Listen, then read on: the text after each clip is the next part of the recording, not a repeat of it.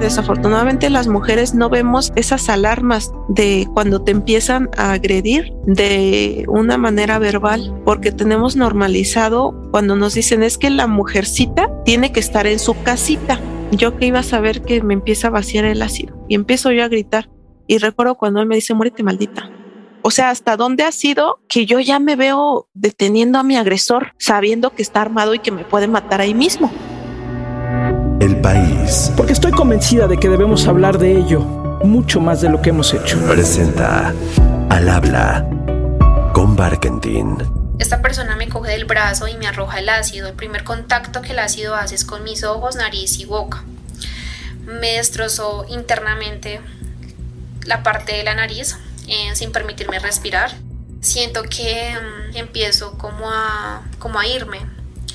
Ya dejé de ver, simplemente quería despedirme de mi mamá porque sentía que me estaba muriendo. Cuando tuve la oportunidad de verme nuevamente a un espejo, en ese momento mi vida cambió totalmente. Me derrumbé.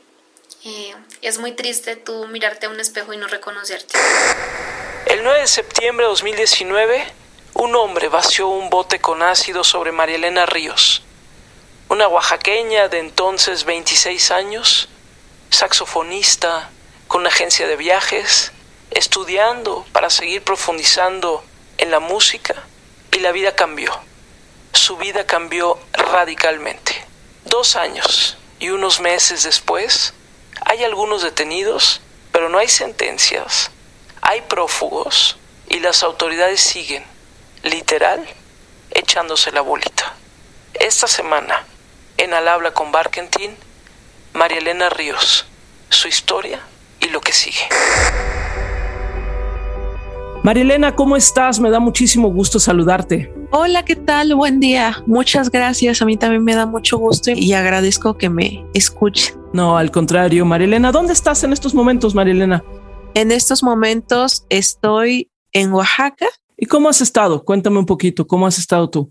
Pues la verdad, ya no sé ni cómo me siento. He normalizado en estos dos años que todo el tiempo tenga mi corazón acelerado, todo el tiempo ande con pendientes, preocupaciones respecto a un solo mundito, ¿no? Que es la cuestión jurídica, penal y bueno, personal en cuanto a mi estado de ánimo, en cuanto a la preocupación de que mis cicatrices, que cuando se me va a quitar esto, que cuando me podrán hacer otra cirugía y bueno, Ay, Marilena, la verdad es que qué difícil ha sido todo. Marilena, cuéntanos primero un poquito de ti, hasta antes del ataque que sufriste. Bueno, primero agradezco mucho, maestra, que me diga María Ríos. Justo ayer hacía una reflexión que cuando me presento con alguien y digo María Ríos, hasta siento tranquilidad porque no, no hay como ese reconocimiento inmediato. Pero cuando cuento lo que me pasó, automáticamente lo que llega a la mente de una persona es, ah, la saxofonista agredida con ácido. Y hasta antes de que me intentaran matar, porque a veces estamos acostumbradas las mujeres a minorizar las violencias que vivimos, ¿no? Hay una gran diferencia cuando dicen la atacada con ácido a la que intentaron matar con ácido. Y hasta antes de que me pasara todo esto, pues yo vivía una vida muy tranquila. Yo me llamaba María Elena, la que iba a tocar a un café, a una banda sinfónica, a un restaurante, la chica que tenía una agencia de viajes, que vendía ropa artesanal, que le gustaba viajar de mochila. Me sentía a mis 26 años que tenía una plenitud y una libertad impresionante. Recuerdo muy bien que en el verano del 2019 yo me sentía muy contenta, muy libre, pero tenía un no sé qué, que no sé cuándo me podría pasar algo y me ponía a pensar, ¿será eterna esta sensación tan maravillosa? Quizá algo dentro de mí me anunciaba lo que me iba a suceder, que me iban a intentar matar, que me iban a intentar matar.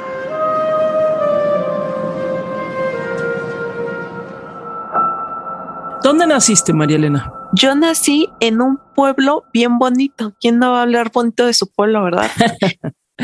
Mi pueblo se llama Santo Domingo Tonalá, Oaxaca. Cuando lo digo, me dicen, ay, ¿a poco también hay un Tonalá, Oaxaca? Porque cuando dicen Tonalá, identifican Tonalá, Chiapas o Tonalá, Jalisco. Y Tonalá, Oaxaca es un lugar muy maravilloso. Es un poco famoso en la región de Oaxaca porque era el lugar de estar de Lázaro Cárdenas. Él le, dejó apodado la perla de la Mixteca o el jardín de Oaxaca, ¿no? Porque hay muchos árboles, hay mucha agua. Por algo era su lugar de estar en donde llegabas con sus amigos o simplemente con su familia porque quería descansar. Y bueno, yo nací ahí el 18 de febrero de 1993, ahí crecí por cuestiones de querer estudiar un grado superior, pues ya que me tuve que mudar a la ciudad de Puebla pero bueno, yo estuve ahí creciendo, ahí aprendí música en la banda municipal, como comúnmente en Oaxaca crecemos todos los músicos, ¿no? En la banda municipal. Me fui a los 18 años con un miedo terrible porque nunca había salido de mi comunidad. Y bueno, yo me fui a estudiar ciencias de la comunicación porque normalmente en la comunidad, ah, ya sabes tocar tu instrumento y pues ya se hace como un oficio, pero desafortunadamente en Oaxaca, en cualquier lado, no tenemos muy abierta la perspectiva sobre ese ámbito y no nos damos cuenta que se puede estudiar una licenciatura. Es por eso que dije, ah, bueno, ya tengo mi oficio de músico, ahora quiero estudiar comunicación porque como que me gusta hablar. Empecé a estudiar en la Benemérita Universidad Autónoma de Puebla, pero cuando empecé a conocer a compañeros, lo que teníamos en común es que nos gustaba mucho el arte, había músicos, había personas que les gustaba mucho escribir, que les gustaba el ballet clásico. Y cuando yo me empecé a presentar, bueno, yo soy María Elena, pero ¿qué me gusta hacer o quién soy? Ah, pues yo toco el saxofón, ¿no? Y es que se me empieza a abrir otro camino en donde empiezo a conocer a mujeres y chicos músicos. Y es que al siguiente año hago mi examen para entrar al Conservatorio de Puebla es como comencé a estudiar dos carreras al mismo tiempo. En un principio me daba un poco de temor porque cuando una mujer, hablando solamente de una mujer, no de un hombre, todo el tiempo vive en una comunidad que se rige por usos y costumbres, pues pensamos que nuestro mundo es ese lugar. Y cuando salimos a una ciudad, pues sí te intimidas un poco, ¿no? A mí en lo particular, cuando ingresé a la universidad, es cuando conocí el racismo.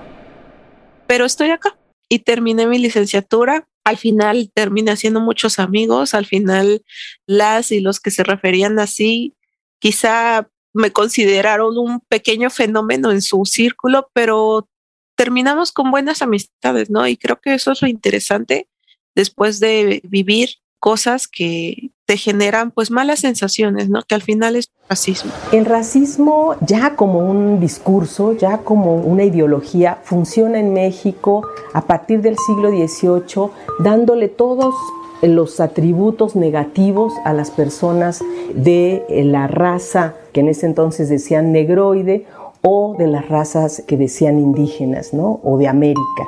Entonces se empieza a hacer toda una ideología que lo que hace es justificar que hay razas inferiores y que por eso hay que someterlas. Yo regresé de Puebla con mucho entusiasmo porque no me van a dejar mentir las personas que terminamos de estudiar, pues queremos hacer y hacer cosas y no, yo voy a poner este negocio y voy a trabajar o te empiezas a fijar metas, ¿no? Sobre tu proyecto de vida, sobre los trabajos que deseas, sobre qué te quieres comprar, entonces yo me regreso y pongo primero una agencia de viajes. Empecé a vender ropa artesanal de Oaxaca y me iba a Estados Unidos cada cuatro, cada cinco meses a venderla. Tocaba en cafés, en restaurantes, estaba en una banda también particular en donde dábamos giras a nivel nacional solamente. Y yo me sentía bien, en mis ratos libres me ponía a estudiar, en la noche me iba por un café con una amiga, me quedaba platicando, tenía muchas amigas y yo me sentía realmente bien, ¿no? Y me comenta un amigo que hay un diputado que está buscando a alguien que le haga todo lo de comunicación social. Y dije, no, pues me apunto, es el Congreso de Oaxaca, no tengo que aprender algo. Y además, pues es sobre mi carrera también. Conozco a mi agresor, a mi futuro agresor, Juan Antonio Vera Carrizal. Se me hace un tipo interesante, él me empieza a comentar que posteriormente a que empecé a trabajar, me dice que le gusto y él me empieza a decir que le gustaría algo conmigo. Yo le digo, no, es que usted tiene hijos, ¿no? y dice, no, pero yo soy divorciado, eh, me llevo bien con mi esposa y esto que voy a comentar, pues es algo que muchas mujeres desafortunadamente nos critican porque no soy la única ni la primera y porque nos critican a nosotras, pero no critican la forma de un hombre para envolver a una mujer. Entonces, pues él me empieza a hacer una serie de justificaciones en donde pues yo la verdad caigo, ¿no? Y me animo. Y digo, ok, he tenido novios jóvenes que no ha funcionado, a lo mejor funciona con alguien más mayor. Él era muy atento, muy amable, muy respetuoso y decido decir sí, pero al momento de decir sí a los pocos días empiezan cosas que no me gustan. Por ejemplo, no te vistas así porque te mira mucho ya no vas a hacer estas actividades porque no, yo te quiero para mí. Entonces empiezan a mezclar cosas personales con lo profesional que a mí no me gustó. Lo primordial para mí era trabajar, no tener un romance, ¿no? Entonces yo decido decirle, sabes que a los dos meses yo le digo, no, yo no quiero tener una relación así de insana. Yo soy joven, yo no tengo por qué amarrarme a una situación así, ¿no? Entonces, es cuando comienzan las violencias más fuertes. Y es lo que desafortunadamente las mujeres no vemos esas alarmas, ¿no? De cuando te empiezan a agredir de una manera verbal, porque tenemos normalizado cuando nos dicen es que la mujercita tiene que estar en su casita. Desafortunadamente no nos enseñan a detectar este tipo de violencias pequeñas porque es una educación que quizá no lo hacen de en mal plan los papás, pero lo tenemos muy normalizado. Y así estuve dos largos años de mi vida, largos, pero no tan largos como estos dos años de injusticia a partir del intento de feminicidio. Estamos hablando de septiembre de qué año? Septiembre del 2019. Fueron dos días previos a que terminara mi curso cuando recibo una llamada telefónica de un señor que quería ayudar a su mamá, porque en ese tiempo en el estado de Oaxaca se estaban gestionando mucho las visas Guelaguetza. Las visas Guelaguetza era un programa del gobierno estatal en donde ayudaban a las personas mayores de 60 años a sacar su visa. Pero para eso, para sacar una visa necesitas pasaporte y yo tenía una agencia de viajes. Entonces él me llama para decirme si le puedo ayudar a sacarle su pasaporte a, a su mamá, porque ellos no saben y pues no sabe su mamá ni leer ni escribir, ¿no? Entonces le preocupaba. Lo cito, cito la fecha de mi posible muerte, cito la fecha de mi posible muerte. Abrí la puerta y el señor estaba afuera, llevaba una cubetita, que acá en Oaxaca se acostumbra pues ir al mercado por tu pozole, por tu comida. Y le digo, pase usted. Y le dije, ¿y su mamá? ah, ahorita viene como en 20 minutos, pero no me percaté porque dije, a ver, tiene 60 años, a lo mejor alguien la va a traer. En eso tenía un folder azul, lo recuerdo muy bien, en donde yo pensé que traía la documentación que le había solicitado. Y se queda callado, lo sentía nervioso, pero yo pensé que mm, se sentía nervioso porque a veces les cuesta platicar, porque no saben cómo comenzar, ¿no? Y le dije, ¿me presta sus documentos? Y jaló la carpeta y dice, no. Y dije, ok, bueno, lo que ya es su mamá, voy a empezar a hacer un correo electrónico. La saxofonista fue atacada con ácido el pasado 9 de septiembre y hasta el día 14 de septiembre había estado hospitalizada en el Hospital Civil Aurelio Valdivieso de la ciudad de Oaxaca. Y me doy la vuelta hacia mi escritorio y es cuando él se para y yo pensé que se iba a parar para ver la computadora. Este hombre la atacó, le roció ácido en el rostro, en el cuerpo, en las piernas. O sea, yo muy inocente porque he creído mucho en las personas y sigo creyendo. Entonces, yo que iba a saber que me empieza a vaciar el ácido y empiezo yo a gritar. Y recuerdo cuando él me dice, muérete maldita. Desde ahí empezó mi pesadilla. Hasta la fecha. Estamos cansados de esto y en Oaxaca es, es uno de los estados también donde hay más violencia doméstica, feminicidios, en fin. A verlo hoy mismo sin eh, ninguna este, limitación, ¿sí? que haya justicia. ¿Qué partes de tu cuerpo se quemaron, María Elena? Todo mi cuerpo, todo mi cuerpo porque fue mucho el ácido lo que me vaciaron. Yo tenía vestido, yo era una mujer que le gustaba su cuerpo y le gustaba disfrutar su cuerpo y usaba muchos vestidos. Y que ahorita me tengo que cubrir con pantalones y con un traje especial para cicatrices y me tengo que cubrir así una porque lo debo de hacer por mis cicatrices y otra porque me da pena que me vean, porque se provoca el morbo y de por sí ya duele estar así. ¿Cómo estás físicamente a más de dos años de este intento de feminicidio, Marilena? Pues primero estoy viva y eso le agradezco mucho a Dios porque primero fue un milagro que no me tragara el ácido, porque cuando te lo echan, pues gritas, ah, y te puede entrar. Solamente dañó mi piel, pero no me dañó a mí en esencia. Y estoy convencida de que Dios existe a través de las personas. Y a través de las primeras personas fue las manos, las manos de mi mamá y de mi papá, que me tuvieron que cuidar como si fuera una bebé, porque me limpiaban hasta cuando hacía del baño, porque yo no me pude mover hasta medio año después, comencé una terapia de rehabilitación.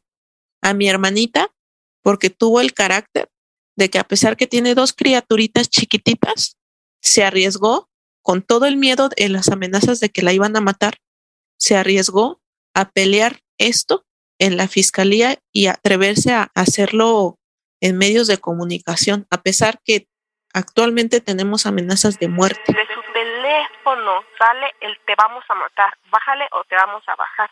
Y ahí dice Juan Vera. A mis hermanos también, a mi hermano, que teniendo otra familia, me iba a cuidar al hospital, que estuvo buscando lo de las cámaras. O sea, mis hermanos, mi familia hizo todo lo que la fiscalía no ha querido hacer.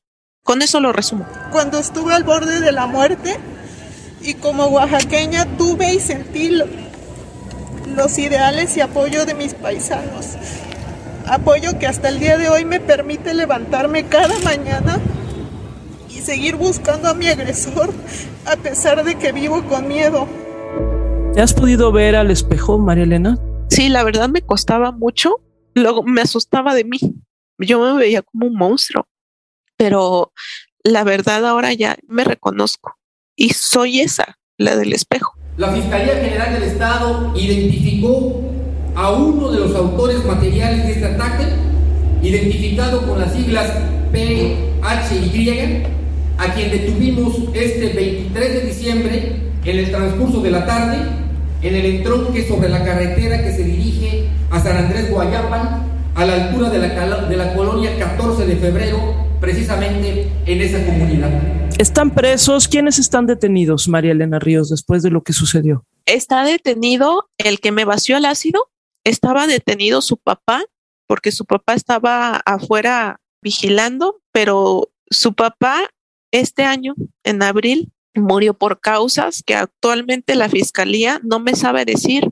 Posiblemente lo mataron porque él tenía más información y lo más conveniente para mi agresor es matarlo. De ahí detuvieron al trabajador de ellos, a Rubén Charres, que es el que contrató a esos dos albañiles, y de ahí en el 2020, en abril, se entrega el autor intelectual principal, que fue mi expareja, pero no detienen al hijo. Se ha rumorado mucho en el estado que él se entregó porque no ejecutaron la orden de aprehensión, así como en las películas que hacen un cateo. No, él se entregó porque la policía no lo podía encontrar se ha rumorado hasta la fecha que pues fue para proteger los intereses del hijo. Es decir, hubo una negociación para que al hijo no lo toque.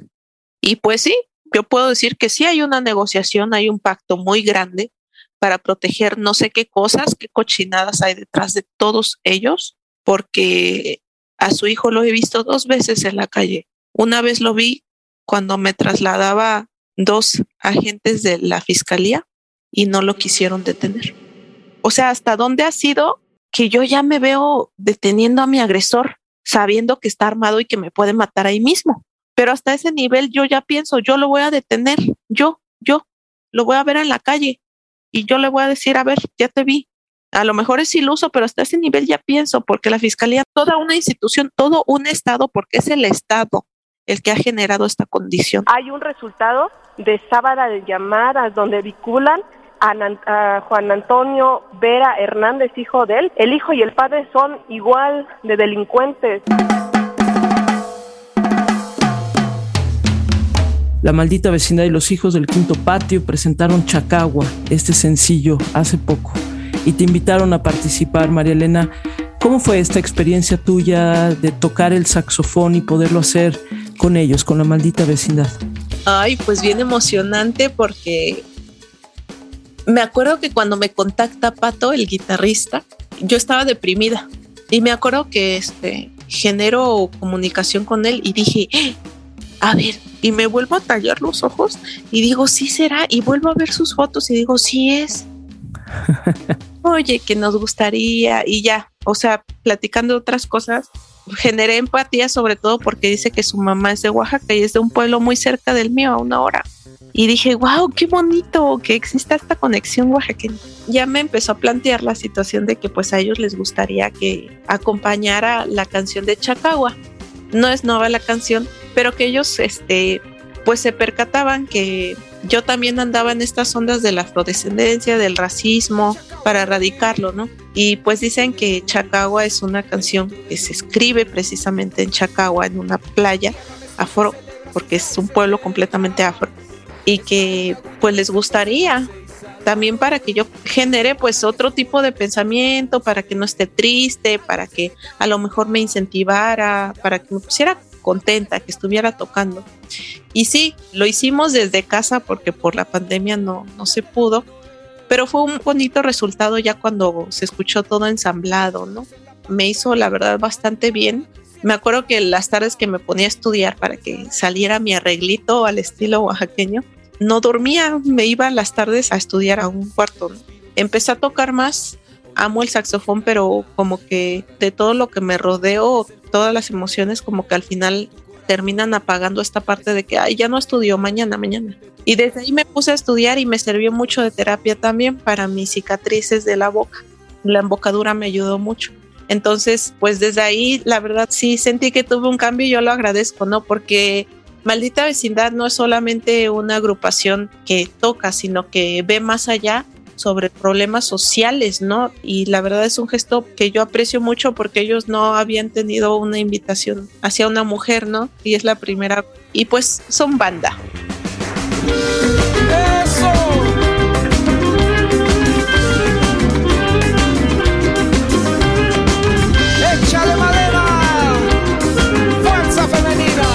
María Elena Ríos, para cerrar, te ves dirigiendo una orquesta ahí en tu estado una de estas grandes y maravillosas orquestas que hay en Oaxaca? Sí, la verdad me veo más dirigiendo una banda porque acá somos más de bandas sinfónicas.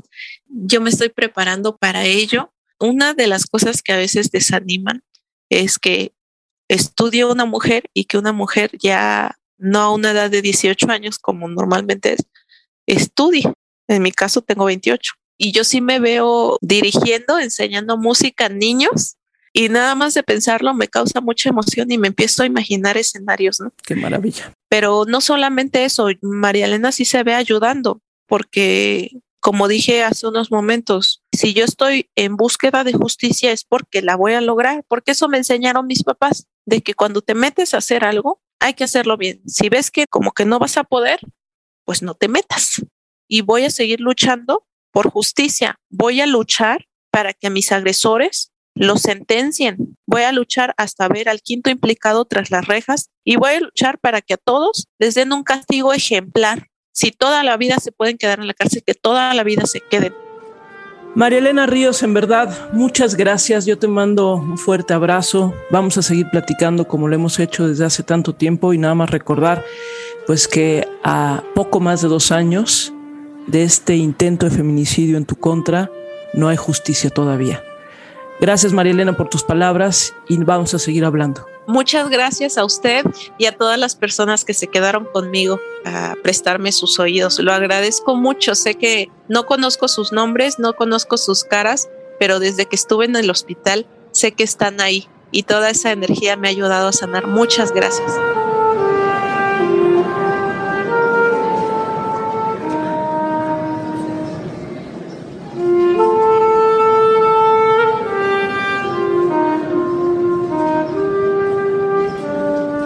Habla con Barkentin. Cada semana una nueva conversación. Al habla con Barkentin. El país presentó.